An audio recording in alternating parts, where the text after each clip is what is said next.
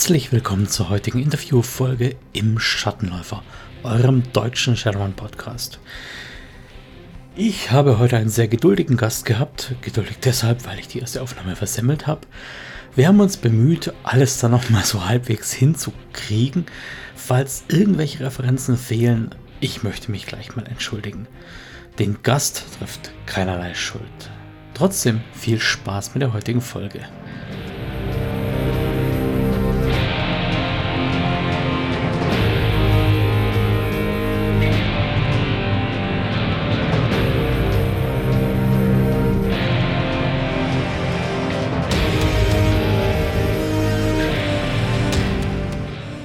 Liebe Hörerschaft, wir haben hier nochmal Raichu bei uns, weil ich hier äh, idiotischerweise den Ton versemmelt habe und er äh, freundlicherweise bereit ist, die ganze Sache nochmal mit mir aufzunehmen. Das ja. ist, das, das ist heißt, der erste Take.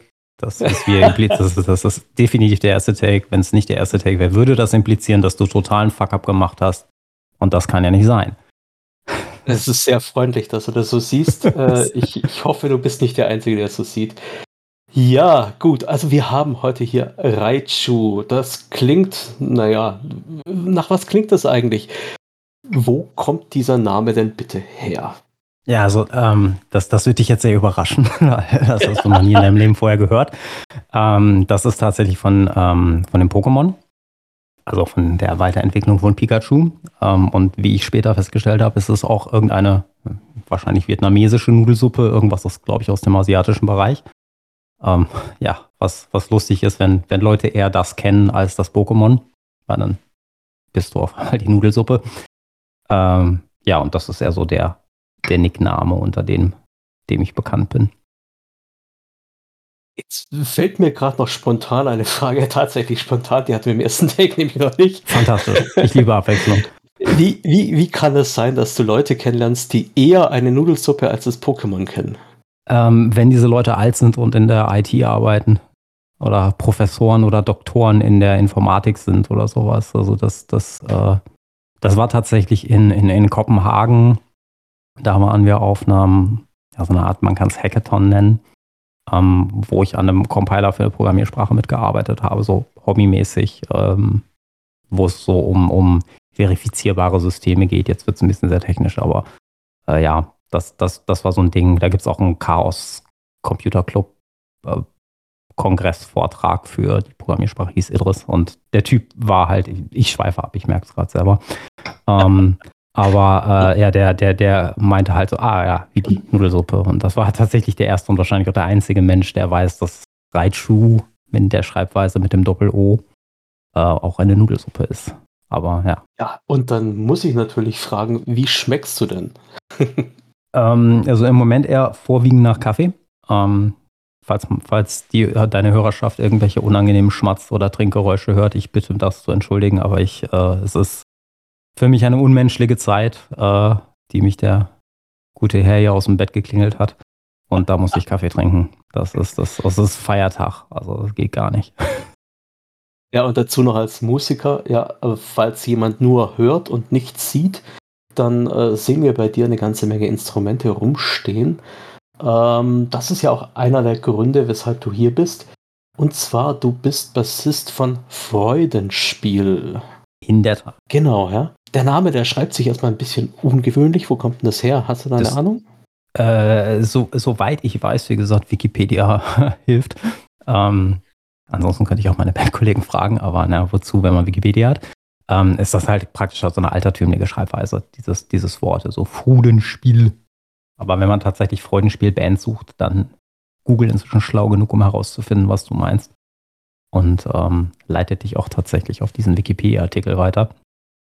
Ähm, ja, das ist praktisch so eine alte Schreibweise, weil die Band selber halt so diesem, in diesem Mittelalter-Kontext so Subway to Sally und was weiß ich, noch alle Bands. Ich selber komme ja aus dem, wie gesagt, eher aus, aus, aus dem Death Metal oder insgesamt eher so extremere Musik. Und ähm, ich kenne diese ganzen Bands total gar nicht. Ich bin sehr szenefremd, sage ich immer. Das ist ja jetzt auch mal eine spannende äh, Sache, dass du sagst, du bist aus dem Death Metal-Bereich und ihr spielt jetzt, ja, Seeräuber-Rock. Wie nennt man das eigentlich, euer Genre? Also die, äh, die KollegInnen der Band nennen das Freibeuter Folk. Die Band braucht ja heute nicht nur einen eigenen Namen, sondern auch ein eigenes Genre. Ähm, ja, klar. Das, das, das, das, das muss halt, ne? Das, das, das gehört dazu. Und es ist halt tatsächlich alles sehr so, mehr so piratenorientiert. Also die neueren Texte gehen halt ein bisschen weg von dieser ganzen Piratenromantik, weil ja, man kann nur so viel über Rum und Freibeuterei singen. Ähm, irgendwann so nach dem, ich, ich glaube, es sind vier Alben, ähm, es können noch fünf sein, wenn man jetzt EPs oder sowas mitzählt. Ähm, irgendwann sind die Themen auch auf. Und äh, dann mhm. probiert man auch mal neuere Sachen aus, über neuere Dinge was zu, zu schreiben.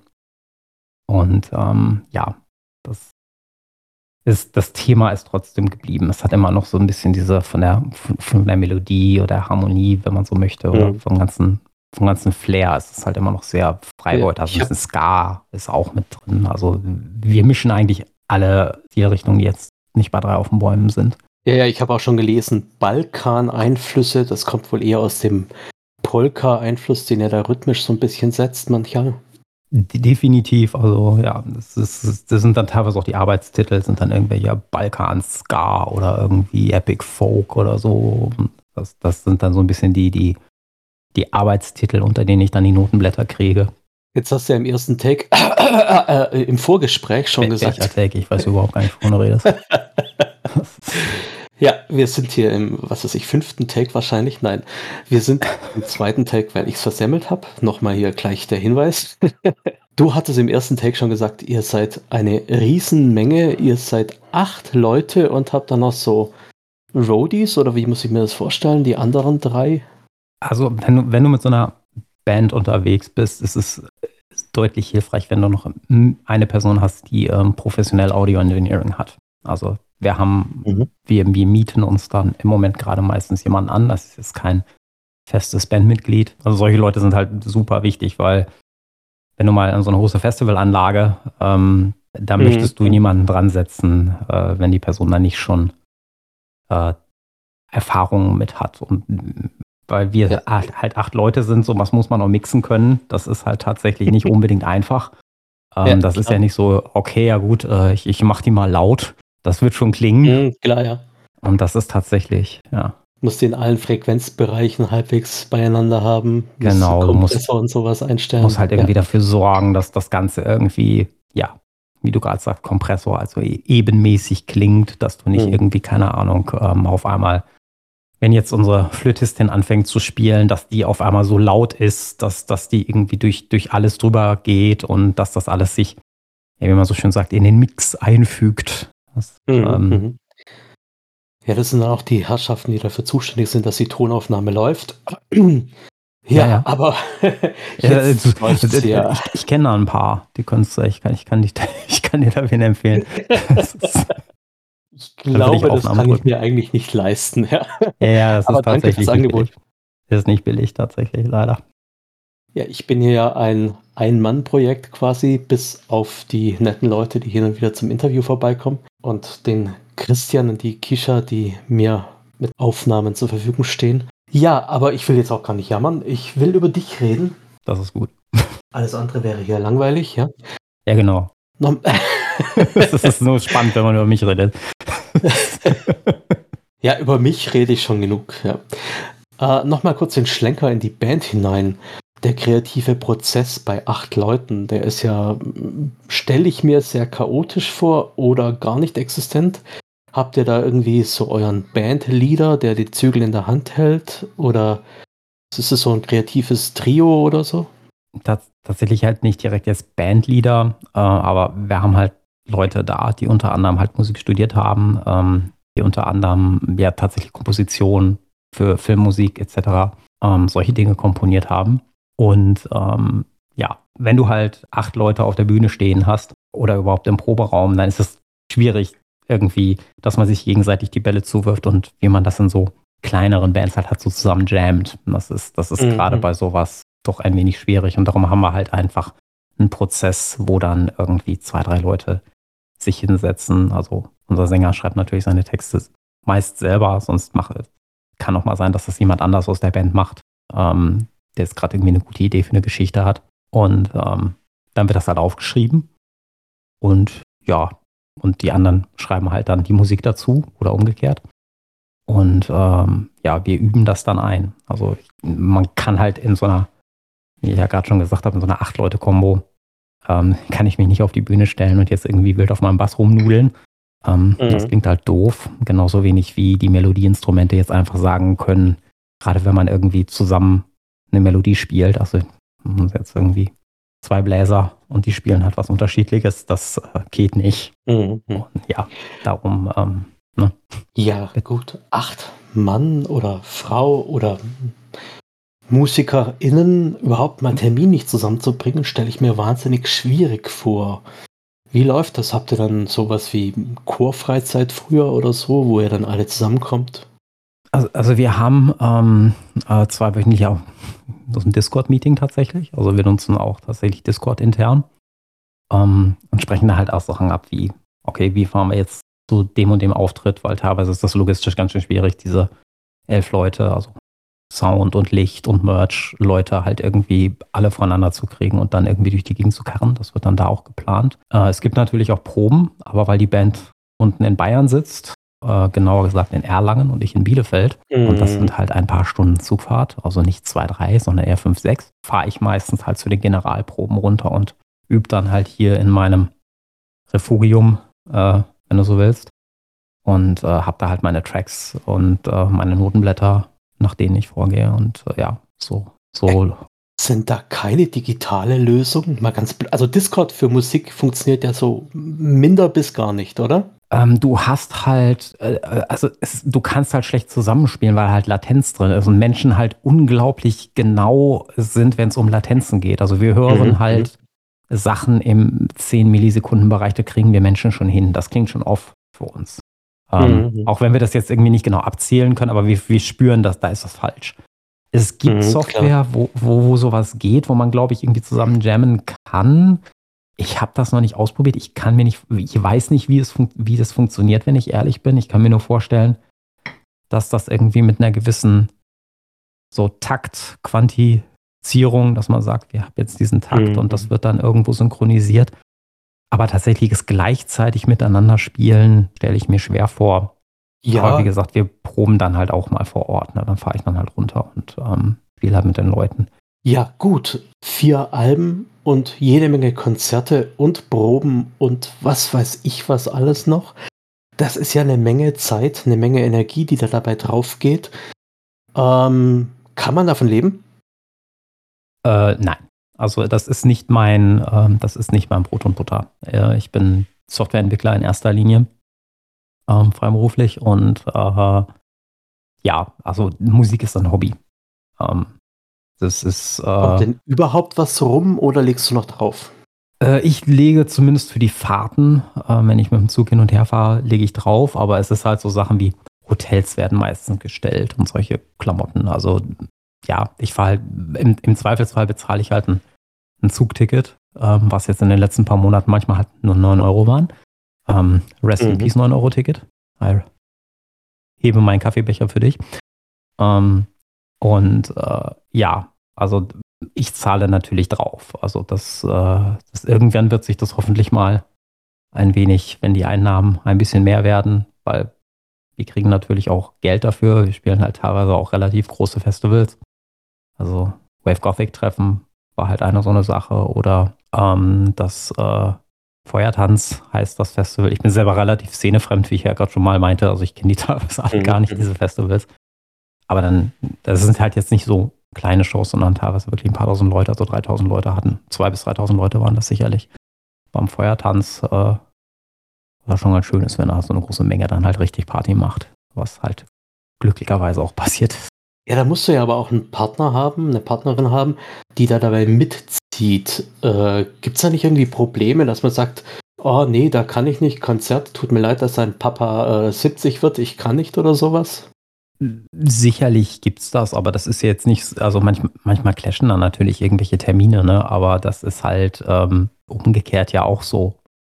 Oft hat, äh, wir haben jetzt noch irgendwie neulich einen Termin nicht voreinander bekommen und ähm, ja, da konnte meine Freundin halt, äh, hat dann gesagt, ja, da kann ich aber gar nicht. Also, das ist jetzt kein Thema an. Also von wegen, ich muss man halt irgendwie in einer guten Partnerschaft kann man das halt auch irgendwie miteinander organisieren.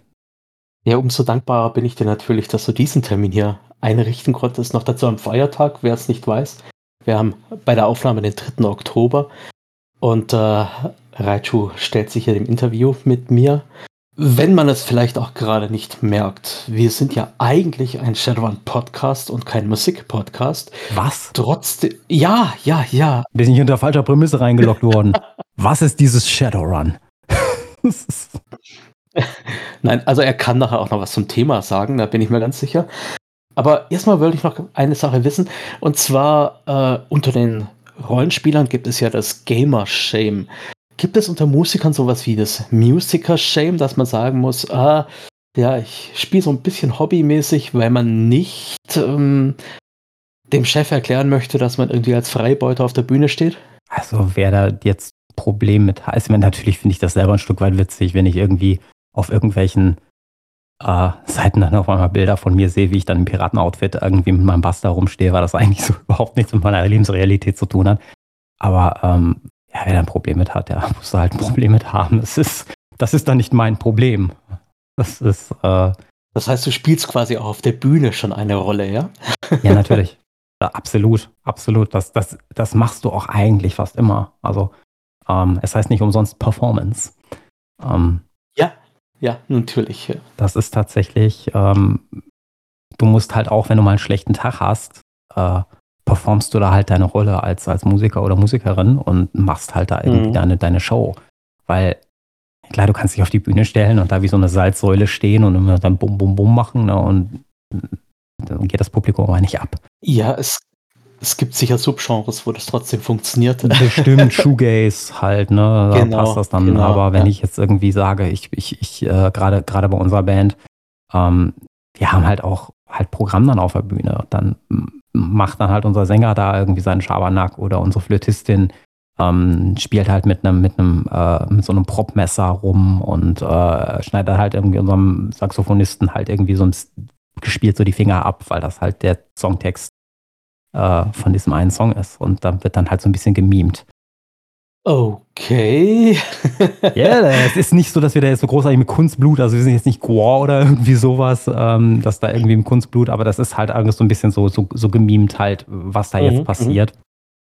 Und äh, da gibt es halt diesen Song über die Piratengruppe, wo dann halt der Neue rekrutiert wird und irgendwie dann auf einmal feststellt, dass das Aufnahmeritual ist, dass man erstmal Finger abschneiden muss. Und ähm, gut. Dann verlassen wir jetzt mal so ein bisschen die Karibik. Ich werde euch natürlich verlinken unter der Folge. Das ist sehr lieb, Dankeschön. Und kommen hin zum eigentlichen Thema, ja. Und zwar Rollenspiel, Shadowrun, beziehungsweise wie hat es denn bei dir angefangen? Wie alt warst du? Wer hat dich in Kontakt gebracht? Was für ein System? Ähm, ich war tatsächlich so elf, zwölf rum. Ähm, ja, das äh, Full Disclosure hatte ich ja gerade schon, ich bin alt, ich bin 41. Äh, insofern, das war in den. Wir reden nicht über mein Alter. Genau, wir sind, wir sind alle 26. Nein, also das, das, äh, das war halt so, irgendwann um, um Anfang der 90er muss das gewesen sein. Ähm, Shadowrun 2 tatsächlich war das, zweite Edition. Mhm. 201D. Ähm, mhm. Und äh, ja, da tatsächlich ein, ähm, ja, ein Klassenkamerad von mir, der halt auch auf sehr auf dieser Cyberpunk-Welle Blade Runner und äh, Akira und Ghost in the Shell und so, das war alles. Mhm. Das hat ja mhm. praktisch alles irgendwie äh, dafür gesorgt, dass, dass ich damit in Kontakt gekommen bin. Der, der hat da sehr früh mit angefangen. Also Akira mhm. war mir damals als Kind schon zu gruselig, äh, aber in dem Alter tatsächlich, das fand ich dann, das war mir zu viel Blut und zu viel Gore. Ähm, inzwischen finde ich den Film großartig, aber ja, der kam ah. halt damit um die Ecke. Könnten ja. wir trefflich drüber diskutieren, aber. Äh, über Geschmack lässt sich, ich sage mal, mhm. man sagt ja, über Geschmack lässt sich nicht streiten. Ich sage, da kann man sich wunderbar drüber streiten, weil jeder einen anderen hat. Aber ähm, man kommt halt nie zum Ziel. Genau, ja, da gibt es keine eindeutige Antwort. Äh, ich finde den Film einfach, ne, also, wir wollen ja gleich ein bisschen über Rega reden, ne? also ich meine, coole Fahrzeuge, große Sprawls, ähm, Gangs, Motorradgangs. Es ist einfach, es ist sehr, es ist ein 80er Jahre Quintessential Cyberpunk. Also, das ist ja, definitiv. Das definitiv und bestimmt auch ein Wegbereiter für viele, viele Sachen, ne? ja, wie oft ist diese Motorrad, dieser Motorradslide aus Akira zitiert worden in anderen Filmen? Ich mhm. habe neulich noch mhm. äh, Nope gesehen und äh, von äh, John, John Peel. Ähm, der hat tatsächlich Akira in diesem Film zitiert, genau diese Szene.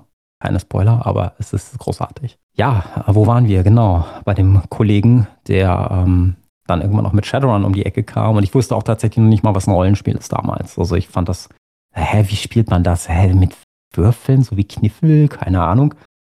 und ähm, er hat damals eine, das, äh, das ist tatsächlich auch hängen geblieben, eine sehr interessante Definition von der Rolle der Spielleitung tatsächlich erzählt. So nach dem Motto, ja, die Spielleitung kann einfach sagen, du gehst da jetzt dahin und dann wirst du erschossen und dann passiert das so, was ich natürlich so erstmal die unattraktivste Beschreibung eines Rollenspiels okay. finde. Das ist eine Person, die erzählt, was Lust, ich mache ja. und wie mein Charakter stirbt, ohne dass ich da Einfluss drauf habe.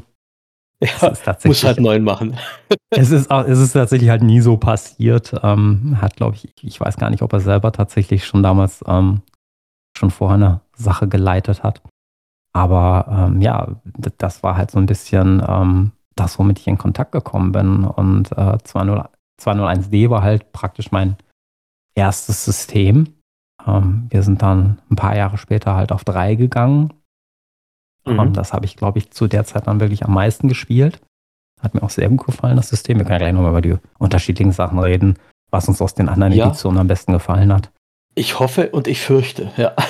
Ach, wieso? Ich finde das großartig. Ich finde das total cool, wenn ich jetzt heute mit so einer, mit, äh, mit KollegInnen spiele, die jetzt irgendwie so, so Anfang 30 sind und ich dann so, ja, damals war 301 und Shadowrun 2 und der andere Kollege von mir auch, der hatte, ah, hier ist mein Shadowrun 2 Regelbuch und wir so, ach wir sind alt. so.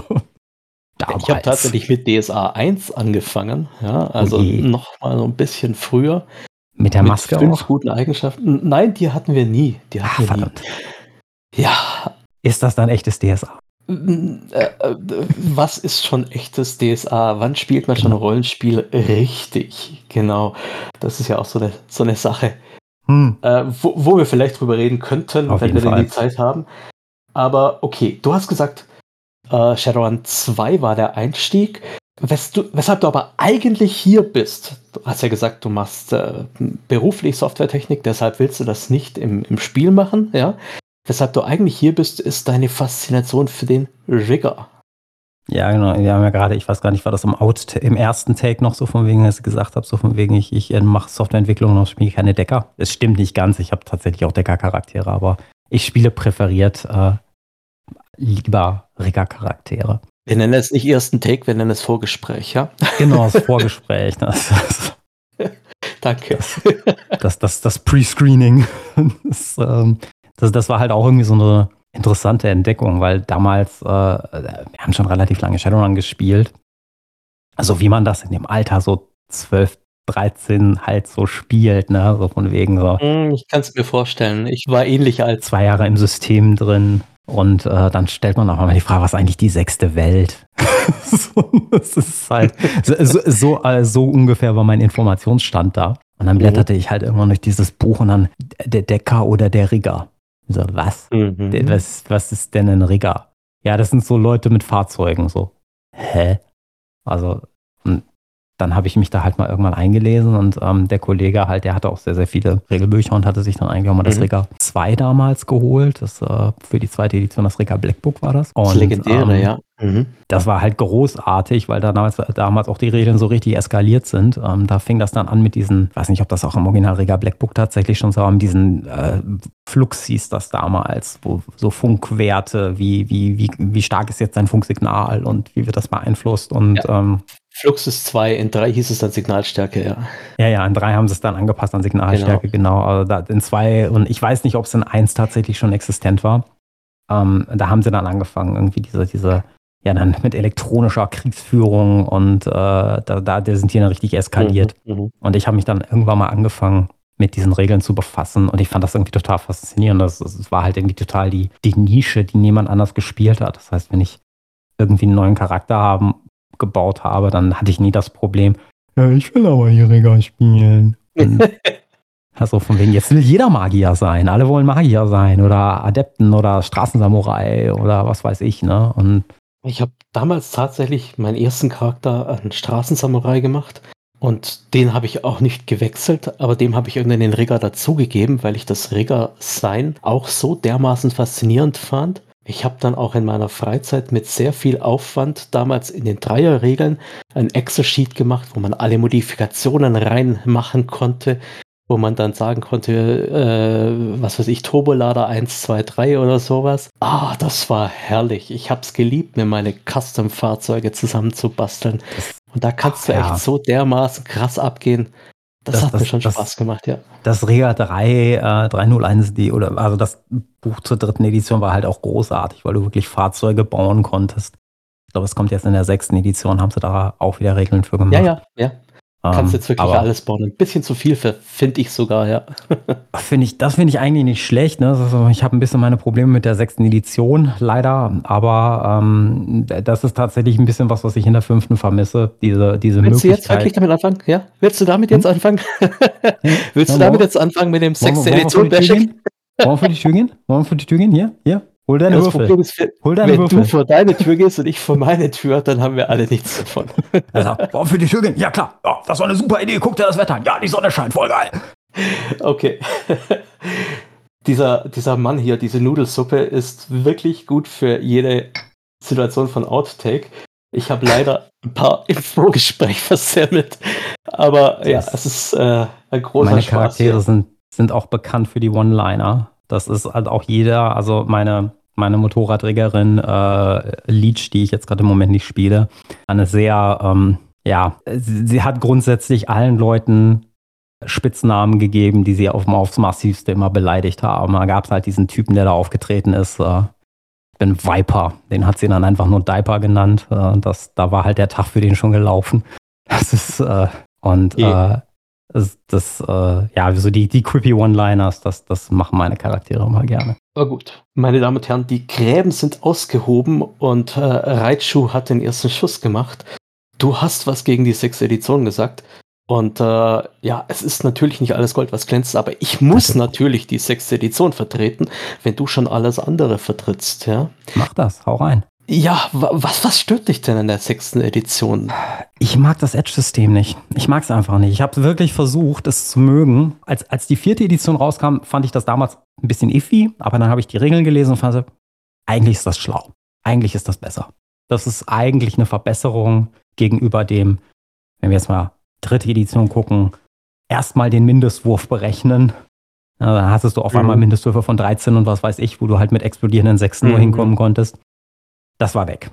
Super. Es ist nur noch fünf und höher. Und das ist praktisch, also wenn ich eine 5 würfel, dann habe ich einen Erfolg. Also das, das war eine super, also allein mega Streamlining hat mir sehr, sehr gut gefallen in der vierten Edition, obwohl das am Anfang für mich komisch war, weil ich mochte irgendwie den Crunch und dann auf einmal habe ich festgestellt, weniger Crunch ist gut. Gut, aber da, das eine geht ja nicht unter das andere. Mhm. Also diese Mindestwürfe von deutlich höher als neun, sage ich jetzt mal. Die brauchten ja den Karma-Pool und den Reroll ja. und den Re-Reroll und den Re-Re-Reroll. Es ging ja nicht anders, ja? Genau, das ist genau. Und ähm, aber da sagen wir so, dass, als ich das gelesen habe, fand ich, das war wirklich eine Verbesserung. Es hat Sachen leichter gemacht, es hat das Spiel schneller gemacht, es hat äh, Dinge einfach dazu gebracht. Und irgendwie bei dem, ich weiß es nicht, bei dem Edge-System fühlt es sich an, als ob da noch eine, eine zusätzliche Mechanik über die eigentlich etablierte Mechanik mit ich würfel da jetzt Würfel, ich, ich erziele halt meine Erfolge, noch halt so eine zusätzliche Mechanik da, dazu kommt, die halt nochmal extra anders funktioniert. Ähm, dann hast du halt diese Edge-Handlungen, die dann halt über irgendwelche Tabellen abgehandelt werden, was ich halt auch immer so nicht so der Riesenfan von bin, so Tabellen mit unterschiedlichen Handlungen. Ähm, ja, die, De die Decker freuen sich jetzt alle, wenn ich das sage. Eigentlich ist es ja nur eine Liste mit Handlungen. Ja, ja. es ist, genau, es ist nicht eine Tabelle, es ist eine, uh, jetzt fangen wir mit Semantik an, sehr schön. Ähm, nein, ähm, das, das hat mich irgendwie so, gerade irgendwie so, so die Combat-Sache, bin jetzt nicht so super tief drin, weil ich die Regeln das letzte Mal irgendwie vor Monaten geguckt habe. Ich habe mir das schon lange, also ich hatte nochmal reingeguckt in diese zweite Auflage, die jetzt Revision davon ist, von der, von der ersten, weil die halt ja total broken war. Darüber brauchen wir auch nicht streiten. Das ist auch nicht der Pro Fehler von Pegasus, das Problem von Catalyst. Mhm. Die haben da ja, die haben da Mist gebaut. Und tatsächlich fand ich, jetzt können wir elegant auch den Bogen zum Rigger gerade mal schlagen. Ähm, ich fand die Shadowrun 3 Regeln für Verfolgungsjagden fürchterlich. Weil du diesen ja. Verfolgungswert, du hattest immer so einen, ja. so einen Verfolgungswert, den du berechnen musst. Und dann hast du die Differenz daraus berechnet. Und das, das erinnert mich unglaublich daran, wie heutzutage Combat läuft. Das ist so ein Minigame im Spiel selber. Wenn du ja. alles andere mit Erfolgen und Dings, das, das war, ich finde das so schön bei Shadowrun, bei dem Alt, bei, bei vielen von den alten Sachen war das halt, alles ist eine Mechanik. Ich habe eine Stufe, ich habe einen Pool, ich würfle, gucke, wie viele Erfolge ich habe, bam. Und dann gucke ich, habe ich Nettoerfolge oder sowas. Das ist eine klare Streamline-Mechanik. Also, du hast ja jetzt in vielerlei Hinsicht im normalen Schusswaffenkampf, Nahkampf, Magiekampf, hast du Effekte nicht drin, die du für den Fahrzeugkampf brauchst. Ich meine, ich habe es geliebt als Rigger in der dritten Edition, meine Beschleunigung, mein Handling, mein was weiß hm. ich was zu optimieren, ja. Aber de facto sollten diese Werte ja auch irgendeinen Einfluss auf das Game haben, sonst ist Richtig. es voll für den Arsch. Ja? Sonst sitze ich als Rigger da und gebe nochmal 1000 aus und nochmal 1000. Absolut. Damit der Wert steigt und dann macht es keinen Unterschied. Also brauchst du irgendwie das Zeug, ja, und dann musst du rechnen. Das, das, das können die Regeln ja auch. Also wenn ich jetzt zum Beispiel in Shadowrun 5e angucke, man muss jetzt fairerweise sagen, du musst halt in das, die Regeln aus Asphaltkrieger nehmen. Also die in fünf, also die, die Verfolgungsregeln in Asphaltkrieger sind praktisch überarbeitet worden und die gehen viel mehr in die Richtung. Da hast du halt deine Geschwindigkeit und deine Beschleunigung und dann hast du halt nicht so einen Verfolgungswert, sondern du vergleichst halt die relativen Geschwindigkeitsunterschiede zwischen den beiden Fahrzeugen, um zu gucken, ob du jetzt irgendwie besser wegkommst oder besser aufholst. Solche Sachen. Die, die Werte haben ja einen Sinn. Das haben sie immer auch schon gehabt. Das war ja mhm. bei Shadowrun 3 auch so. Du hast ja nicht deine Beschleunigung verbessert und äh, nichts davon gehabt. Das war ja immer so. Du musstest halt schon immer rechnen. Es war nicht streamlined. Ja, ja. Natürlich, äh, gestreamlined, natürlich, was ich jetzt meine, nicht streamlined war vielleicht das falsche Wort. Ich fand es mhm. einheitlich. Also du hast immer, alles hat sich über diese Würfelmechanik gelöst. Du hast einen Pool gehabt, gewürfelt, Mindestwürfe gehabt, gut, jetzt haben wir alles nur fünf. Und dann hast du geguckt, wie viele Erfolge hast du.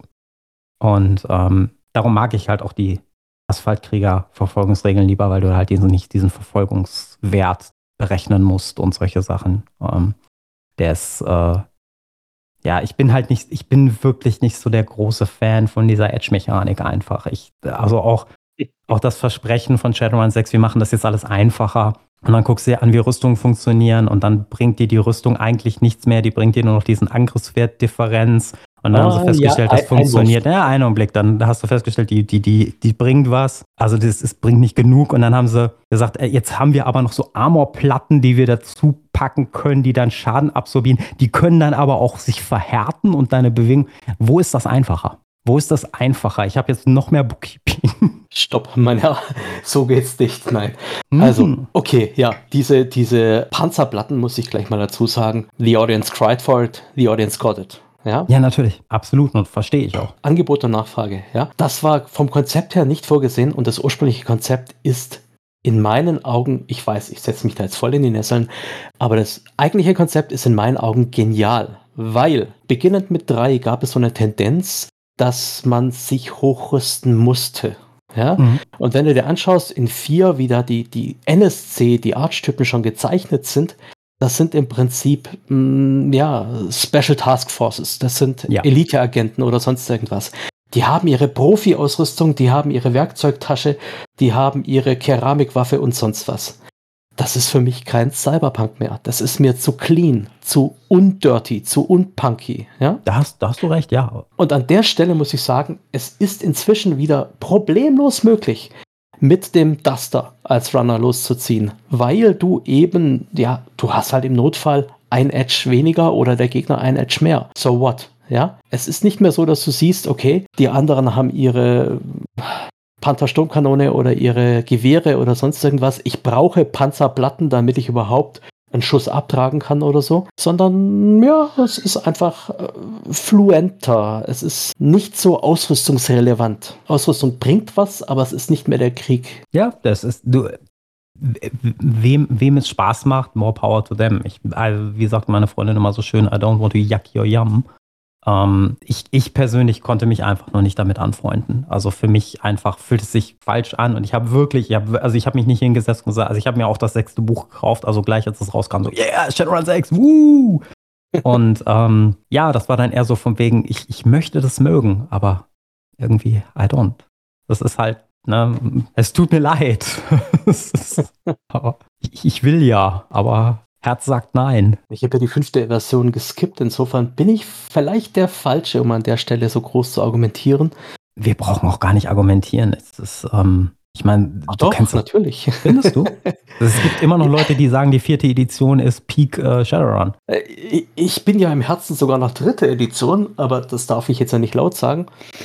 Ähm, Schneiden wir raus. Geht ja, genau. wir sind ja unter uns, das geht ja nicht Ja, ja genau. Das ja. Also hier hört niemand zu. Genau, genau. Deshalb mache ich das Ganze. Bis auf dich da, du, du Nerd, du, du da jetzt. ja, dich meine ich, genau dich, du der gerade zuhörst. Ja, ja, ne? Ich habe die Sechste gefeiert für ihre Prämisse, dass alles so einfach ist. Inzwischen muss ich sagen, hm, Ziel verfehlt, ja. weil ja jetzt doch wieder über fünf Bücher Vor- und Nachteile drinstehen und äh, Leben, na, nicht Lebens, emotionale Pfade, also diese Abfolgen von Vor- und Nachteilen, die du sozusagen als Charakterentwicklung darstellen kannst. Das System finde ich schön. Ich finde, Vor- und Nachteile sind prägend für Charaktere und die emotionalen Pfade sind eine geniale Sache, hm. um eine Geschichte zu erzählen.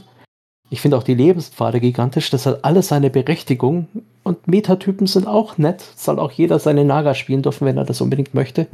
Aber dass es halt wieder über was weiß ich, wie viele Bücher verteilt ist und du wieder sagen musst, wenn ich dieses Buch nicht habe, mit diesem Vorteil, kann ich das nicht richtig darstellen, kann ich das, ich brauche die Bücher, sonst kann ich es nicht erzeugen. Ja, das finde ich schade. Ja, es ist, ist halt nicht so, dass es halt, ich meine, das haben wir aber auch, seien wir ehrlich, das Problem hatten wir auch in der dritten Edition. Ich meine, klar, du konntest ja. alles mit der dritten oder zweiten Edition mit dem Grundregelwerk spielen. Das haben wir auch lange gemacht. Aber richtig Spaß hat es erst mit den Sourcebox gemacht, die das Ganze erweitert haben. Sei das jetzt irgendwie dieser Rega 3. Ich habe meine Hardcopy davon auch immer noch. Ich, das ist, das war für mich, das, das ist immer noch das eines besten Rega-Bücher. Auf jeden Fall.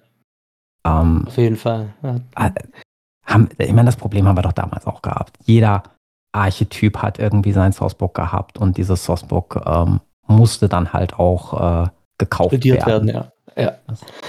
ja ich, ich muss ja auch ehrlich sagen, sobald irgendwas kommt, sage ich natürlich als, als Sammelnerd, geil, muss ich haben, äh, keine Frage. Aber ähm, als Spielleiter, der da so langsam beginnt, die Übersicht zu verlieren, weil ich einfach nicht mehr die Zeit habe wie damals als Zehnjähriger, ja, da ja. Äh, schmerzt es dann natürlich, wenn ich hm, über der Flut nicht mehr schwimmen kann, ja. Ja, ist tatsächlich, muss man halt auch sagen, ist halt Shadowrun nie das beste System dafür gewesen, ähm, für Menschen, die noch ein anderes Hobby haben wollen. Also, ähm, was, also ich meine, gerade Regas sind ja so, äh, sind ja das Horrorthema eigentlich für Spielleitung, ne, weil die eigentlich alles abdecken. Du hast Fahrzeugcombat, du hast Drohnencombat, du hast Funksignale, du hast Matrix, du hast alles. Es ist alles drin. Geschütze. Dann hast du auch noch Walker-Drohnen, die im Zweifelsfall Nahkampf machen. Also alle Regeln, die, die du irgendwie in, in einen Archetypen presst. Und ähm, wenn du wirklich deine Spielleitung zur Verzweiflung bringen möchtest, dann spielst du Rigger, weil du einfach alle Regeln irgendwo berührst. Elektronische Kriegsführung. Yay. Also tatsächlich fand ich den Rigger immer einfacher zu führen als den Decker, vor allem in den frühen Versionen. Aber über Decker brauchen wir nicht reden. Du hast ja gesagt, du bist da beruflich drin und möchtest das nicht noch im Spiel haben. Ist nicht ganz wahr, aber ja. Können wir aus dramaturgischen Gründen gerne so stehen lassen.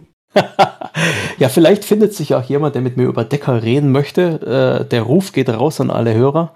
Wenn ihr über Decker reden wollt, dann stelle ich mich der Herausforderung natürlich gerne. Aber du bist als Rigger-Fan, du, du, hast ja da viele Möglichkeiten vom äh, direkt eingestöpselten im quasi im Direktmodus bis zum Kontrollnetz im Captains-Modus. Du kannst Aufklärung, du kannst Kampf, du kannst indirektes Feuer quasi, also über Battletech oder andere Systeme, Ziele markieren für deine Jammer. Was ist dein Argument für den Rigger gewesen? Sicherlich einmal auch die Nische. Ich, aber ich bin, na, ich meine, das, das, du siehst die Instrumente hinter mir. Ich bin, was man als sogenannten Gearhead auch betreibt. Ich glaube, das Begriff gibt es mhm. sogar in Shadowrun. Ich mag ja. cooles Gear. Also ich habe hier auch meine, meine 19 Zoll Einheiten für Musik und äh, Audio und na, hinter mir steht auch alles Mögliche an Shit. Ich, ich mag cooles Equipment und ich mag mhm. einfach auf der einen Seite dass, ähm, dass es halt auch so eine Nische ist. Und ich mich praktisch fast nie mit jemandem um, diese, um diesen Archetypen streiten muss, weil, also, ja, ja, spiel mal den Rigger. Der, der, der fährt ein bisschen Auto.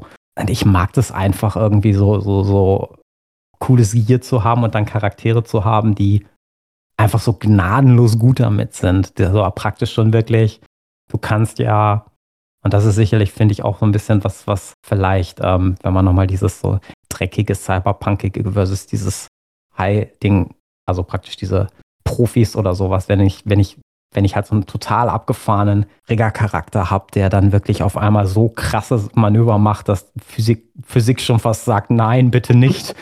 ähm, finde find ich das halt irgendwie, das hat einfach was. Also wir hatten halt an einer, ähm, einer Chronik tatsächlich so eine, so eine Hubschrauberverfolgung und mein Charakter hat dann diesen Hubschrauber kontrolliert und äh, ja, da war halt irgendwie so ein, ja, so, so, so, so ein elfischer Rigger, der halt versucht hat, uns mit Raketen vom Himmel zu holen und der hat einen schlechten Tag gehabt. Der hat wirklich einen schlechten Tag gehabt an dem Tag. und das hat mein Spielleiter auch irgendwie gedacht, also eigentlich wollte ich euch vom Himmel holen, aber ist halt an mhm. meinem Charakter halt so ein bisschen gescheitert, weil der, der halt irgendwie ähm, so gut war in dem Bereich, dass das einfach dafür geführt hat, äh, dass, dass wirklich dieser Transporthubschrauber dann gegen diesen Kampfhubschrauber tatsächlich äh, ja eine ziemlich gute Nummer hingelegt hat. Aber da ist doch jetzt die Sechser-Regel wieder wirklich grandios in der Hinsicht, weil der Rigger wirklich überlegen ist. Als Inzwischen wieder, ne? Ja. Inzwischen wieder. Ich habe ja eine Rigger-Kontrollstufe als, als äh, ja, Modifikator auf alle Handlings und das ist schon gigantisch. Das ist ein 5 auch. Das ist ein 5 auch. Also da hast du ja praktisch die, dass deine, ähm, ich meine, wir haben in 6 keine Limits mehr. Das äh, kann man gut finden, das kann man schlecht finden. Ähm, ich finde es gut. Es ist auf jeden Fall eine Vereinfachung, weil die Limits ist das Erste, was du vergisst. äh, oder gehört mit zu den Sachen, die du einfach vergisst. Oder so, oh, ich gucke da mal nicht so genau hin, ich habe jetzt 10 Erfolge. das ist, ähm, ja, ähm, ich, ich finde das tatsächlich, das war tatsächlich auch einer der Punkte, wo ich gesagt habe, uh, ähm, mal gucken. Auf der einen Seite finde ich es auch schön, mal so ein Limit mit Edge zu sprengen, ähm, einfach um nochmal so ein bisschen, also in der fünften Edition kannst du halt sagen, ich gebe jetzt halt Edge aus, um meine Limits zu sprengen. Aha. Dann kannst du halt der ganzen Sache nochmal ein bisschen mehr Nachdruck verleihen. Mhm. Mhm. Was das Ganze dann diese, diese, diese mega abgefahrenen Situationen dann noch ein bisschen selektiver macht und halt nicht ständig passierend. Ja, aber das, du hast halt praktisch auch, die, die heben halt auch dein Limit an. Das heißt, ich habe jetzt eine, wenn ich jetzt eine Regelkontrolle Stufe 2 habe, dann kann ich zwei mehr Erfolge verbuchen. Und das geht auf alles, inklusive auch Präzision und, und solche Sachen. Präzision ist praktisch dann das Limit auf von, mhm. von Waffen, ähm, wo ich dann ja. praktisch nochmal zwei mehr Erfolge bei der, ähm, ja, bei der Feuerwaffenprobe oder Geschützprobe kriege. Also kann. Das macht schon einen Unterschied. Das ist ja, schon auf jeden Fall. Und vor allen Dingen, dann bist du nochmal irgendwie, du, du, du bist da nochmal heiß drin, also mit einem heißen Sim, dann kriegst du auch noch mhm. irgendwie mal plus zwei für deine äh, Geräte kontrollieren ähm, Aktion. Das ist ja praktisch die, über die alles läuft. Man muss ja diese Geräte kontrollieren Matrix-Handlung als, als Rigger, um, um praktisch seine Operation zu machen.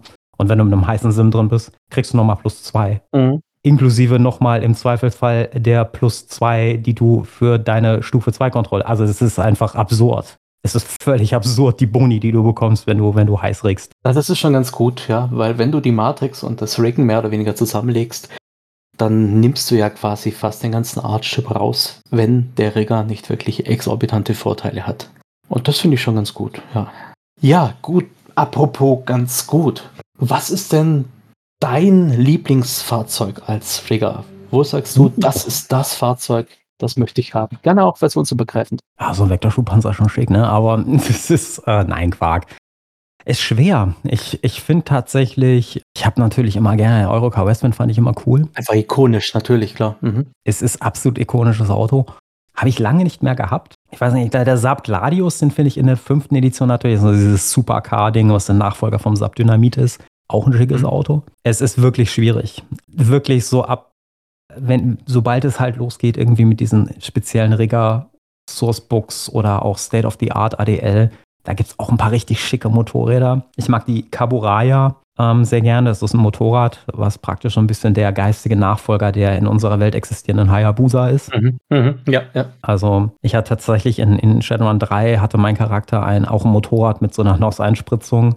was natürlich meinem Spielleiter damals äh, die Farbe aus dem Gesicht getrieben hat, als ich irgendwie mit äh, 350 Stundenkilometer in Gegenverkehr gefahren hat. Das fanden meine Verfolger gar nicht so gut.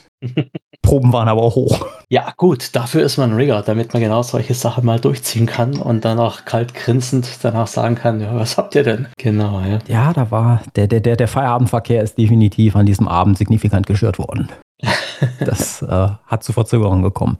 Ja, es gab in den Dreiern ein Fahrzeug, das ich total geil fand. Hau aus. Das hatte, das hatte im Endeffekt hatte es erstmal beschissene Werte. Das war die Gasnicki White Eagle. So ein ganz simples Motorrad, ja, mit keinem besonders guten Beschleunigungswert, keine besonders gute Endgeschwindigkeit. Aber da waren keinerlei Mods drauf in diesen Werten. Ah. Und die konntest du dann wirklich mit allen Mods hochhauen, dass die irgendwie, äh, keine Ahnung, 480 äh, Stundenkilometer Spitzengeschwindigkeit hat. Die war dann nach vier Minuten quasi durchgeglüht. Wunderbar. Aber das, das war immer so der feuchte Traum meines Riggers, dass er da für das Team fünf dieser Geräte hinstellt, mit denen man mal kurz Vollgas davonbrettert und dann irgendwie drei, vier Häuserblocks weiter zum Verbrennen dastehen lässt. Ja. Also das sind einfach so, das, das finde ich wundervoll, dass es da Fahrzeuge gibt, die einfach ihre eigene Geschichte in der Narration schreiben, die sich da anbieten. Es gibt auch in den, Fünfer äh, in den sechser Regeln jetzt ein Motorrad, wo extra drin steht, dass es so konfiguriert ist, dass man da leichter austauschen kann, alle möglichen Teile sehr gut zugänglich sind, alles sehr einfache Standardteile sind. Es ist, ist großartig. Sowas also, macht die Welt lebendig. So ein richtig schönes DIY-Teil. Ne? Das, das, das mag ich auch halt an den, an den Regal-Charakteren, dass du halt irgendwie dieses, ja, diese Grease Monkey-Sache hast. Du hast halt immer irgendwie der Charakter schraubt halt die ganze Zeit an den Maschinen rum und baut dann irgendwie äh, absurde Sachen rein und beim nächsten Run passieren dann auf einmal irgendwie Dinge, wo alle denken so, what did just happen? und warum brennt das Auto hinter uns auf einmal? Das ist. Ja, die Spielereien und vor allem für alles das richtige Fahrzeug, die richtige Drohne, das Spezialelement zu haben, finde ich, finde ich absolut gigantisch. Ja. Es gab wirklich eine sehr, sehr schöne Szene. Ich habe das, ich mache mach das ja auch gerne, dass ich meine, meine ähm, Sachen manchmal so ein bisschen im Hintergrund halte, was mein Charakter so kauft. Mhm. Ähm, das geht tatsächlich auch bei uns, dass ich jetzt nicht alles mit der Spielleitung ab, absprechen muss. Ähm, gesagt, ich habe jetzt die und die Verfügbarkeit, kann ich mir das holen? Ja, ja, mach mal. Und dann kam dann halt auch die Situation, dass, dass mein Charakter dann erstmal offscreen war und dann zu Hilfe gerufen wurde und dann tauchte dann auf einmal im Verzug der nächsten paar Minuten so eine große Hunter-Killer-Drohne aus, die man so aus Terminator 2 irgendwie kennt und legte halt mal eben gerade so eine Häuserwand in Schutt und Asche. Das war halt irgendwie nur, man hörte dann irgendwie so, kam über Comlink rein, geh weg vom Fenster und dann vibrierten auf einmal alle Scheiben und dann tauchte dieses Ding auf einmal auf und perforierte auf einmal alles, was da irgendwie nicht bei drei auf den Bäumen war. Also na, ich meine, was will man mehr? Das ist, das, das sind dann Momente, wo dir, wo sich dir als Spieler dann halt die Nackenhaare aufstellen und du denkst so, das, das, das ist nice. Das ist einfach cineastisch. Ja. Das, das gefällt ja. mir und das hast du halt mit Riggern und coolen Fahrzeugen. Ja, vor allem finde ich es, ich finde es in der Handhabung als Spielleitung angenehmer, den Rigger zu haben, weil ich mehr, mehr geistiges Abbild davon habe, wie eine Drohne funktioniert im Vergleich zu Geistern oder so. Das ist für mich immer so schwer greifbar. Natürlich macht man das dann, was weiß ich, die Geister puzzeln sich aus Staub und Müll zusammen oder wie auch immer. Aber wir haben ja in der echten Welt keine Geister, zumindest äh, könnte mir niemand das beweisen, ja.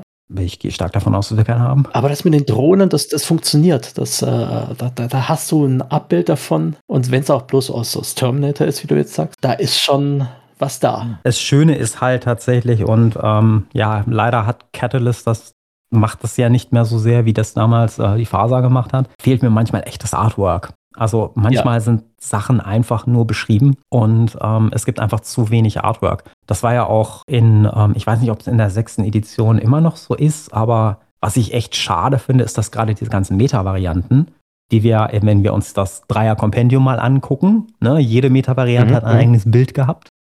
Wo ist das jetzt? Teilweise hast du eine neue Meta-Variante und von dieser Meta-Variante existiert kein Bild. Jein, ja. Also, der Stefan Brelle hat es ja beim Andreas Schroth in Auftrag gegeben, hat mhm. alle Meta-Varianten auf ein Bild gebracht.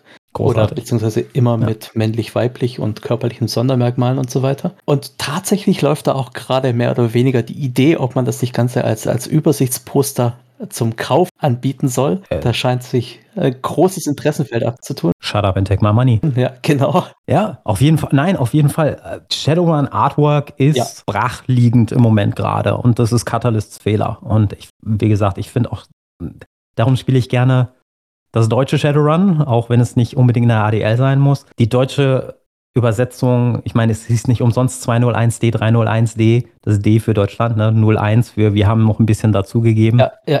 Wenn man mal auf dem englischen Reddit oder sowas guckt, dann gibt es ganz viele Leute, die sagen, oh, wenn ich nur Deutsch könnte, dann könnte ich deutsche Shadowrun spielen, weil die einfach so viel mehr Liebe in dieses System packen. Und das ist halt immer noch so. Also ich will mich jetzt nicht wirklich dazu äußern. Äh, hat ja immer Geschmäckle, wenn man so Eigenlob betreibt, ja. Aber ich bin nicht bei Pegasus. Also ich finde das aber ich kann das Lob gerne verteilen. Das, ich finde es super, was da passiert. Darum finde ich es halt so schade, dass, dass die Sechste irgendwie nicht mit mir vibet. Warum auch okay. immer. Ich gebe es ja. den Kollegen weiter, ja. Die Arbeit ist super, gefällt mir. Gut, ich, ja. Den Fluff kaufe ich auch immer noch. Also ich freue mich auf das Seattle Book, Seattle mhm. Source Book. Auch wenn ich da auch, äh, ich habe ja schon mal so ein bisschen durchgeskimmt, auch wenn ich da gerne mehr Artwork hätte, also gerade so irgendwie Nachtclubs oder solche Sachen, einfach um, um diesen Vibe zu bekommen. Habe ja neulich auch diese Cyberpunk-Serie auf, auf, auf Netflix geguckt. Edge Runner? Edge Runners, ja, ja. Mir hat die gut gefallen. Ähm, es gibt viele Leute, die sie nicht gefallen haben, aber ich fand sie gut vom, vom Vibe her. Hat mir tatsächlich mhm. irgendwie auch ein paar Ideen gegeben, wie ich gerne irgendwie meine Welt ein bisschen an, anwürzen möchte.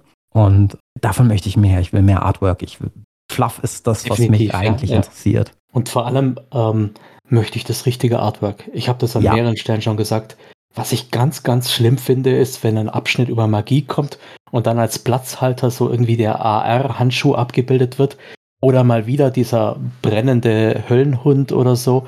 Ja. Äh, what? Warum? Warum? Ja, so, ja, das ist so unnötig. Ja, dann lieber freilassen, finde ich. Aber ja, gut das, das Artwork muss passen. Mhm. Ähm, und das ist halt auch, ich fand das in den, also damals war es besser, ähm, in der dritten, in der dritten Edition, ich fand das Artwork war ein bisschen einheitlicher. Also jetzt inzwischen hat man einfach diesen, diese, ja, diese Mischung aus mittendrin ist, wenn ich irgendwie das, ich weiß nicht, ob es, ich glaube in der sechsten habe ich es auch hin und wieder gesehen, wenn ich die fünfte durchgeblättert habe, da hast du halt dieses Hochglanz-Ding und auf mhm. einmal hast du in der Charaktererschaffung dieses aus der dritten Edition, diese, diese, so, so, so, so die Schwarz-Weiß-Zeichnung dann auf einmal irgendwie drin, wo du siehst, das ist dritte Edition und das passt einfach nicht. Und das ist einfach, mhm. warum, warum habt ihr nicht das Geld in die Hand genommen und einfach mal ein bisschen Liebe da reingesteckt? Äh, also nicht Pegasus, sondern wie gesagt, ist in der sechsten auch, äh, in der fünften auch von, von Catalyst. Warum ist da jetzt dieser, habt ihr jetzt dieses alte Bild da rein copy and pasted, was da raussticht wie so ein entzündeter Fußnagel. Also nicht ja. so wirklich. Gut, äh, äh lassen wir mal D&D raus, weil D&D ist wirklich quasi ein Alleinstellungsmerkmal. Die haben ja wirklich eine Maschine da ins Leben gebracht, mhm. die äh, quasi zum Gelddrucken verfügbar ist, ja. Aber Rollenspielprodukte sind prinzipiell immer sehr knapp kalkuliert. Ja. Und ähm, ich höre das Argument vor allem gegenüber Pegasus immer wieder, warum macht er nicht, warum ist das Papier so, so dünn, Warum habt ihr jetzt. Okay, wirklich? Ja, ja, da gibt es Leute. Ähm, warum habt ihr jetzt den Preis angezogen? Ja, es ist wirklich knapp kalkuliert und da wird auch keiner wirklich reich von. Das kann ich das dir leider sagen. Ja. Natürlich. Also, wenn ich flapsig sage, warum haben die dann nicht das Geld in die Hand genommen? Ich weiß schon warum. Ich, das gibt einfach auch nicht die ja. Bereitschaft zu sagen, ich zahle für mein Grundregelwerk 50 Euro. Ja, gut. Ne, ich meine, das ist. Äh ich fand es gut, dass es halt diese Mini-Varianten immer noch gab. Zumindest für die fünfte mhm. Edition gab es ja wirklich diese nochmal in 10 Euro in der Taschenbuchformat. Was einfach super ist, wenn ich jetzt sage, ich mache eine Shadowrun-Gruppe, ähm, kauf mir ein großes Hardcover und alle Leute an der Table können einmal so ein Mini-Buch für 10 Euro sich irgendwie holen. Das ist irgendwie, das kann man sich im Zweifelsfall fast immer noch leisten. Ich meine, 10 Euro sind 10 so Euro. tatsächlich. Okay. Finde ich super. Die Idee finde ich super. Der, der Print ist manchmal ein bisschen klein. Aber es gab alles nochmal in so einer kleinen Taschenbuchform. Und äh, mhm. meine Freundin ähm, hat zu der Zeit hat einen magisch aktiven Charakter gespielt, hatte einmal noch so ein Taschenbuch, wirklich Grundregelwerk und ähm, Straßengrimoire. Und was halt total praktisch ist, kannst du mal eben kurz in den Rucksack schmeißen. Gut, heutzutage nimmst du einfach irgendwie das, kaufst das PDF und schmeißt PDF, es auf ein ja. Dings, auf ein mhm. Tablet. Aber ne, hast du halt irgendwie deine Stickies drin und kannst die eben kurz schnell hinskippen. Ja. Ich bin ja, was das betrifft, auch oldschool. Ich mag Papier. Ich mag Papier auch sehr, Aber ich fürchte, was du da beschreibst, ist eher eine Ausnahmesituation. Ja, total. Total. Ich schätze mal die klassische Gruppe, da hat der Spielleiter die Regelwerke und der Rest der Spieler kennt zum Teil die Regeln nicht mal mehr oder hat vielleicht ein PDF mal günstig abgegriffen. Das ist, Das ist äh, schätzungsweise so der Standard. Das ist, ist tatsächlich vermutlich eher der Standard. Ja, und wie gesagt, gerade bei Shadowrun müß, müssen eigentlich die Spielenden schon, sollten sich zumindest grob in die Regeln mal eingelesen haben, weil es als Spielleitung wirklich alles auf der Kette zu haben. Puh. Ähm, Zumindest solltest du wissen, wie deine Fertigkeiten auf deinem Ja. Charakterblatt und deine Vor- und Nachteile funktionieren, wie die interagieren, wie die ineinander greifen. das führt sonst einfach zu einem hakeligen Spiel. Genau, ja. Dann muss man immer nachschauen, das ist alles nicht so das Genau. Wahre. Ja, gut, also. Ich muss immer eine Sache fragen. Ah, ah, wir, wir haben ja noch ein Thema. Wir haben ja noch ein Wir Thema. haben so viele Themen. Wir können den ganzen Tag Ja, sitzen. Aber mein Kaffee wird ja. bald leer. ja, gut, dann, dann kommen wir doch mal so ein Nein. bisschen voran, ja. Genau. Du hast ja, du betreibst ja auch Rollenspiel mit deiner Freundin. Ja? Richtig.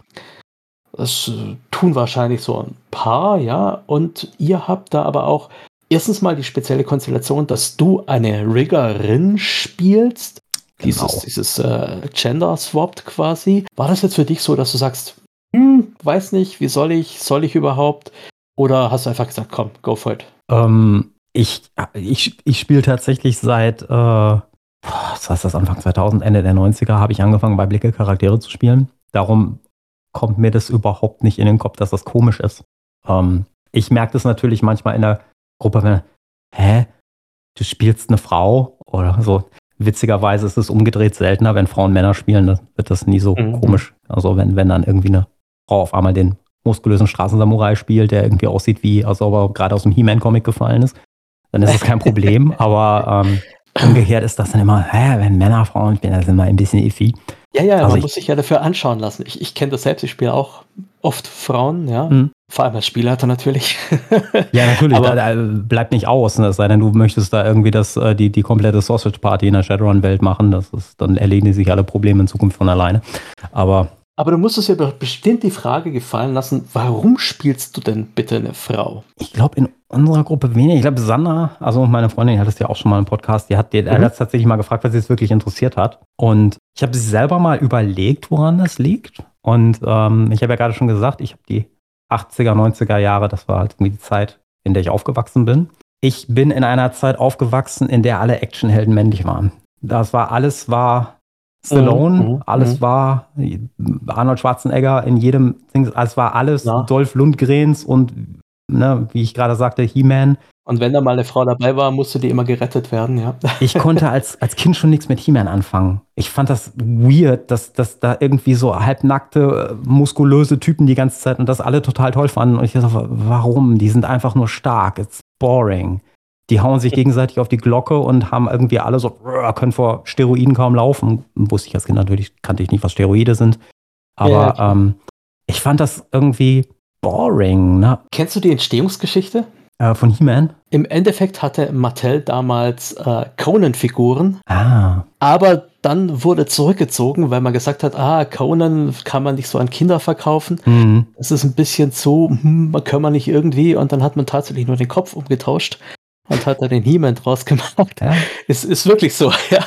Ich, Und äh, hat dann künstlich noch die Serie dazu gefügt, wobei die eigentlich, also mal Steroide beiseite gelassen, eigentlich ist die vom Setting her und von der Lore echt reizvoll. Das, das, kann, das kann durchaus sein. Also ich fand eigentlich immer Orko, wenn, wenn, wenn wir gerade schon bei He-Man sind, irgendwie ganz witzig. Aber Ja, die Sorceress war natürlich geil, oder? wer? Die Sorceress, die Za ja, okay, okay, geht zu weit. Wie gesagt, das, das hat mich halt nie angesprochen. Ich habe als Kind Das immer wär- Tele 5 immer weggeschaltet, wenn He-Man kam. So, oh, nicht der schon wieder.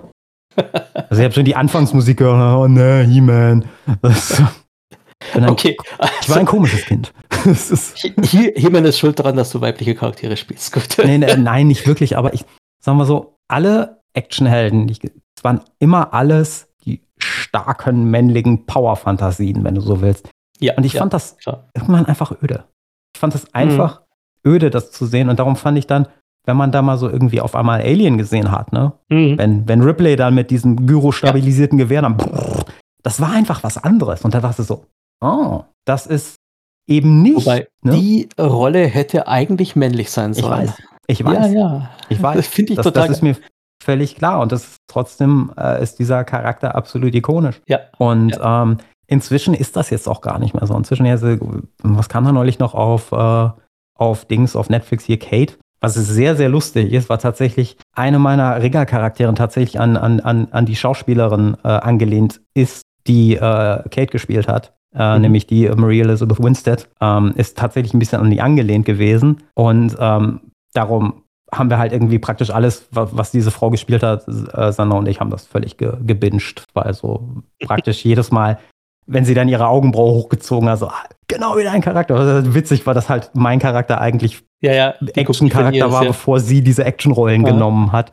Was irgendwie so, lustig okay. ist, weil ich, ich, ich hatte eigentlich eher so in Scott Pilgrim ist sie mir das erste Mal aufgefallen, als ja. Ramona Flowers. Und da dachte ich so, da könnte man einen coolen Action-Charakter draus machen. So, that's it. So von wegen, das sieht so, die sieht so schön harmlos aus und wenn die dann diesen, diesen riesigen Hammer ausgepackt hat und dann auf einmal diese, diese krasse Prügelszene in, dieser, in diesem Nachtclub dann hat, dachte ich so, das, da kann man was Cooles draus machen. Das, das, das funktioniert. Das funktioniert für mich. Schön, schön. Ja, ich mag ja, wenn es so ein bisschen ab von der Norm ist. Das finde genau. ich geil. Das finde ich total spannend. Ich meine, wir, okay, spielen, wir ja. spielen Cyberpunk, ne? Ja. Nicht Cybernorm. Ja. genau, ist, genau. Ist, wenn, ja. wenn du so ein bisschen denkst, so, äh, Moment, das, das, das kriege ich gerade nicht voreinander, dann, dann, dann fühlt sich's gut an. Ich mag Sachen, die so ein bisschen. Genau, wo der du denkst, Arschkick. So, der, der, Nanu? So, okay, da habe ich jetzt nicht mit gerechnet. Wenn es einen aus dem Sessel lupft, dann erlebt man wirklich was Interessantes. Auf jeden Fall. Genau. Ja, gut, und da ist ja noch mal was. Also nicht nur, dass du eine Frau spielst, sondern deine Freundin spielt auch eine Frau, die ein Kink auf dich hat, die in dich verschossen ist. Das, das, das war tatsächlich dann einmal irgendwie, also diese, ähm, diese Dynamik hat sich dann irgendwie zu, zufällig ergeben. Ähm, mhm. Für meinen Charakter, weil äh, der Charakter Leech ähm, ist der Name, äh, diese Regeln halt ein bisschen auch sehr distanziert und aufgrund, ne, wir haben alle Shadowrun traumatische Backstories, ne, Traumatic Backstories und, und sowas. Ja, ja, ja, Familie von Orks getötet und so, ja, kennen wir. äh, es waren tatsächlich keine Orks, ne, Renraku war da nicht ganz unbeteiligt dran, hat da so diverse, diverse äh, grausige Sachen gemacht und äh, darum ist sie halt so praktisch, was, was jede Form von, von Vertrauen und Bindung, das war nie mhm. so ihr Ding. Ähm, also die, die wie, wie sie alle. Es ist so ein bisschen so, wenn man The Expanse gesehen hat, so ein bisschen wie Amos. Ähm, also das ist halt der, den die Fan-Community auch gerne Murder Snuggles nennt. Und äh, ja, so, so ein bisschen kann man sich diesen Charakter vorstellen. Also wegen, wenn die halt irgendwo auftaucht, dann bleibt halt kein Stein auf dem anderen. Und äh, ja, trotzdem mag sie irgendwie alle, weil, aber alle wissen, ah, die ist so traumatisch vom Background her mhm. und so, oh, just needs a hug, ne? Aber ich traue mich eigentlich nicht, weil ich nicht weiß, ob ich diesen Hug überlebe. Mhm. Ähm, ja. Ja. Wie war das im Spiel, das zu erleben? Also du spielst eine Frau und deine Freundin verliebt sich in eine Frau.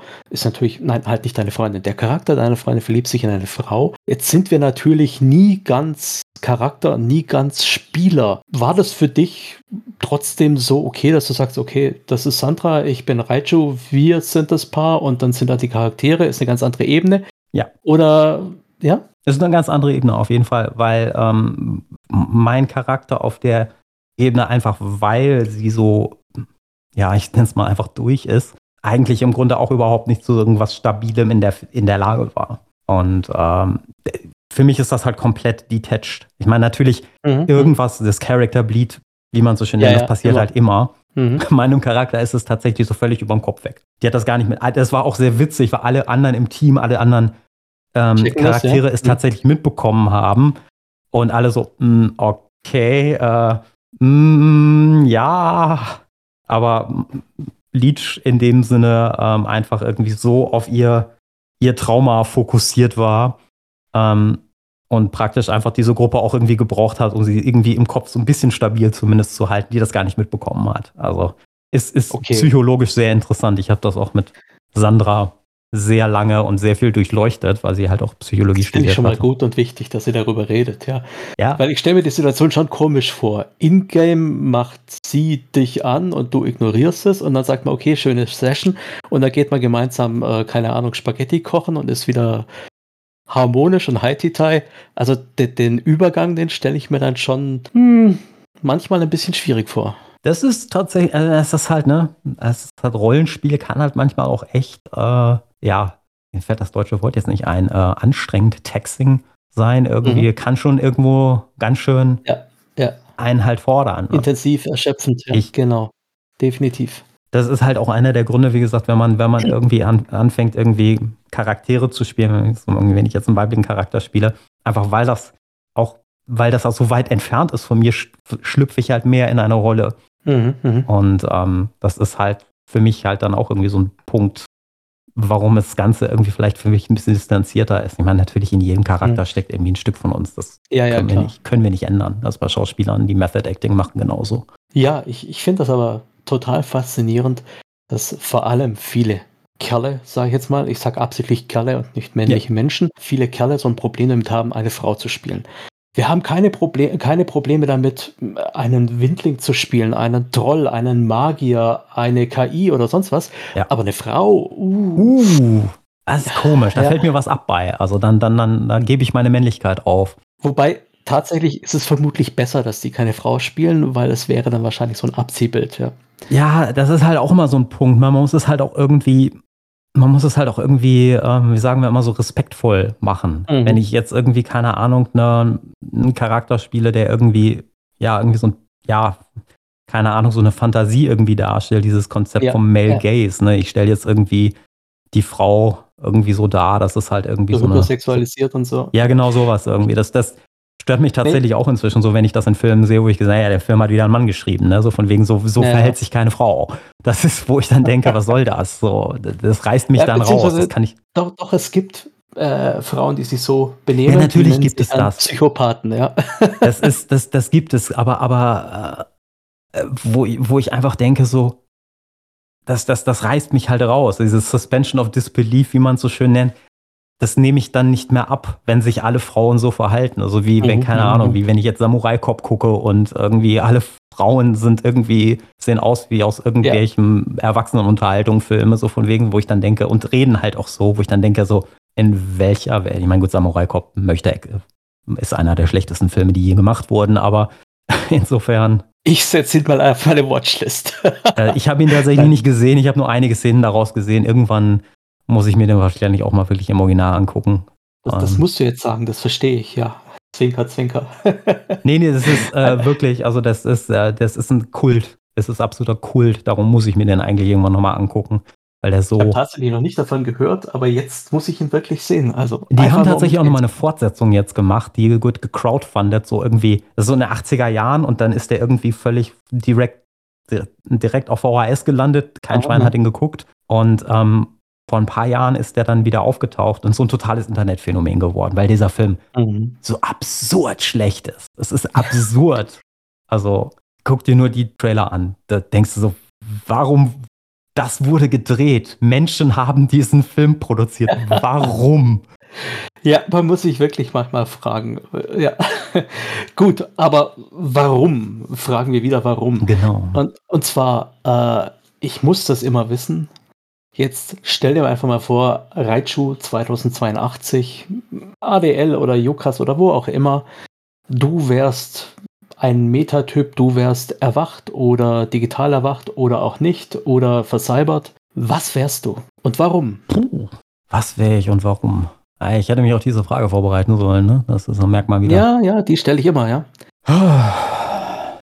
Das ist schwierig, weil ich, wie gesagt, bei Shadowrun, wenn ich Shadowrun spiele, eigentlich seltener die Charaktere spiele, die ich gerne sein möchte, als die Charaktere, die ich gerne sehen würde. Mhm. Interessant, ja. Ich betrachte das Ganze immer so gerne so wie so ein Film, den ich mir angucke, versus als Film, in dem ich mitspiele. Ja, kann ich dir gar nicht wirklich so genau beantworten. Ich wäre wahrscheinlich gar nichts großartig Aufregendes. Also vielleicht irgendwie Musiker, I don't know.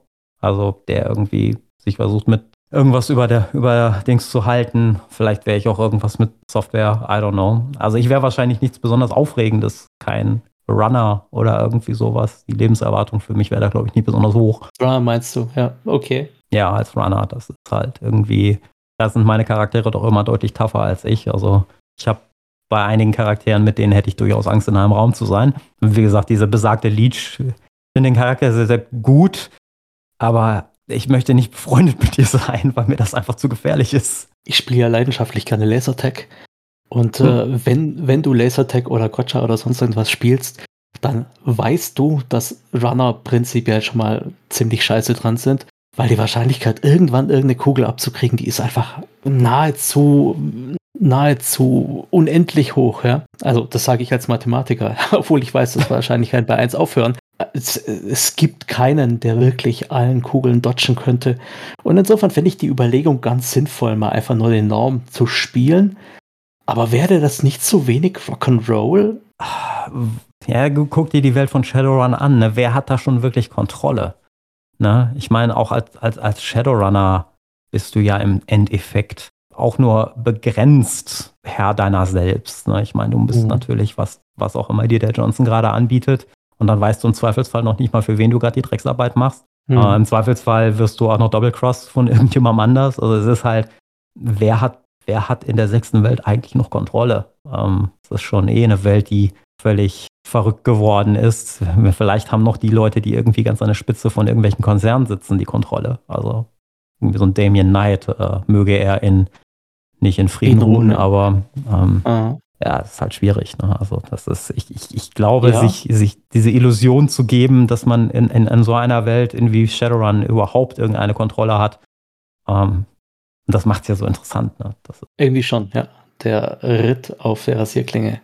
Ja. Gut, dann würde ich sagen, ich bedanke mich ganz herzlich für deine Zeit hier am geheiligten Feiertag. Geheiligt, genau. Und ähm, ich äh, entschuldige mich mehrfach für die versemmelten äh, Aufnahmen, für die versemmelten 20 Minuten am Anfang. Es war eine Freude, dich bei mir zu haben. Ja, gerne. Das hat Spaß gemacht. Ich wünsche dir viel Erfolg Vielen mit, Dank auch. mit Band und ja. äh, Shadowrun und allem überhaupt. Danke. Hau rein. Ich dir auch. Vielen Dank. Hau rein, danke. Tschüss. Ciao.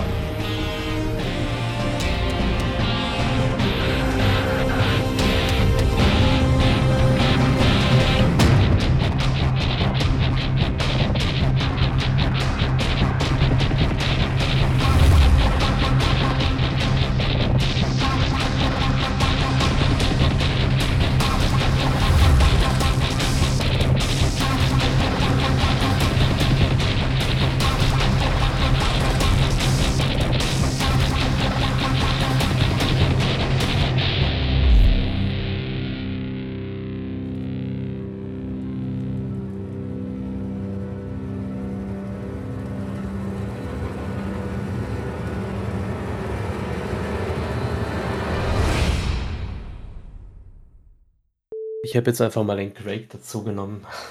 Ah, okay. oh ja, Mann, die ganzen wertvollen Outtakes. Schade.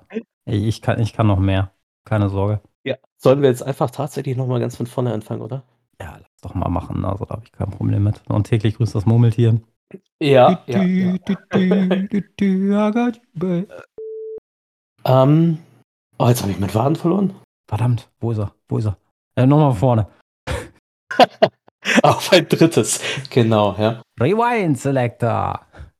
Shadowrun-Logo und Inhalte mit freundlicher Genehmigung von Pegasus Spiele unter Lizenz von Catalyst Game Labs und Tops Company Incorporated. Copyright 2020 Tops Company Incorporated. Alle Rechte vorbehalten. Shadowrun ist eine eingetragene Handelsmarke von Tops Company Incorporated. Die Musik stammt vom Album Silicium von der Band Erdenstern und heißt A Reckless Chase. Die Verwendung im Rahmen dieses Podcasts erfolgt mit freundlicher Genehmigung von Erdenstern. Alle Rechte bleiben bei Erdenstern.